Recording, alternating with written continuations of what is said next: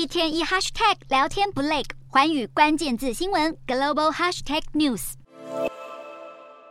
透着乳白光泽的珍珠是许多人喜爱的梦幻逸品，从正式场合到浪漫约会都可以佩戴。近来日本的珍珠饰品更加受到欢迎，尤其日元疲弱，吸引海外顾客抢购，价钱也跟着水涨船高。珍珠中的当红炸子鸡阿古屋珍珠，由日本原产的马氏贝所孕育，又称为和珠，产地分布于濑户内海、三重、熊本、爱媛县一带。又因为属于海水珍珠，数量较少，且形状更加圆润，也因此更加昂贵。像是这条项链，售价就来到了八十八万日元，约台币十九万五千元。阿古屋珍珠不到一年内就涨价超过八万台币，除了日币贬值之外，主要原因在于马氏珠母贝二零一九年发生病毒感染，大量死亡，导致珍珠产量锐减。根据日本当局统计，去年珍珠产量为十三点二吨，和二零一八年病毒爆发前相比，减少了百分之四十。由于珍珠价格飙涨，也有业者瞄准准小资族群，推出一千日元的阿古屋珍珠扭蛋，